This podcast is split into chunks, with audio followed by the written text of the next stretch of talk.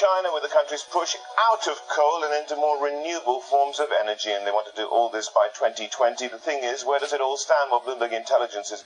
Joseph Jacobelli's here with us, and what have we got here? Um, basically, it's quite interesting. I mean, as you know, I'm, I'm, an old dinosaur, so I've been around for a while. The last uh, time that they're discussing the five-year plan, uh, two years into the plan, they were still discussing numbers. Now, ahead of the plan, they're really trying to solidify some of the 2020 targets. And what we're seeing right now in the Chinese media, what the talk is, that wind numbers are going to go up and the solar numbers are going to go up. So, and, and the, the, goalposts have been changing and shifting here, haven't they, a little bit?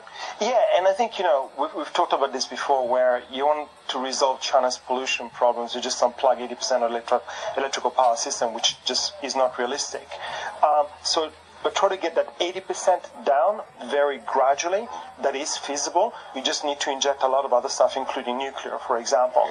The other thing you need to do is to make your coal-fired power plants more efficient. So in the next five-year plan, which is from 2016 to 2020, you're going to see two things. Number one is clean energy numbers going up, and number two, a lot more uh, restrictions and requirements on coal-fired power plants. Uh, so it's about getting over China's coal addiction. This is what we're trying to get to, isn't it? Really? Yes, indeed, yeah. indeed. And and it's an addiction which is um, it's very hard to give up. It's probably easier to give up smoking. Uh, and the reason for that is because um, I, I, again, you know, you've got number one, 80% of your power system is from coal-fired generation.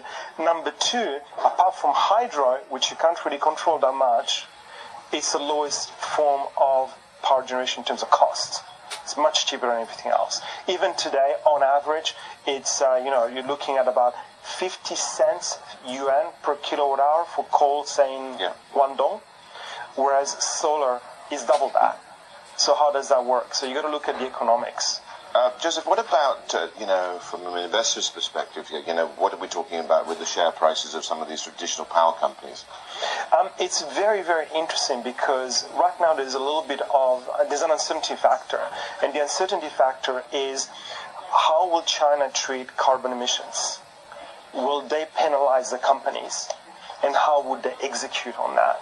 So, and that means costs, and when that cost is not passed through, then your margins could be hit. But right now there's uh, a high level of uncertainty over that. Joseph, thank you very much indeed for that. Joseph Jacobelli there with uh, a look at how China's trying to wean itself off coal and looking at the targets that it's had in place. So let's have a look at, uh, well, something which is green. It's the world's very first Formula E race, getting off to an electrifying start in Beijing over the weekend. Team China was out of the game before they could even complete round one, and the final wrap, or final lap even, wrapped up with a spectacular corner crash. Christine Haas spent race day with Bloomberg New Energy Finance's Nathaniel Bullard.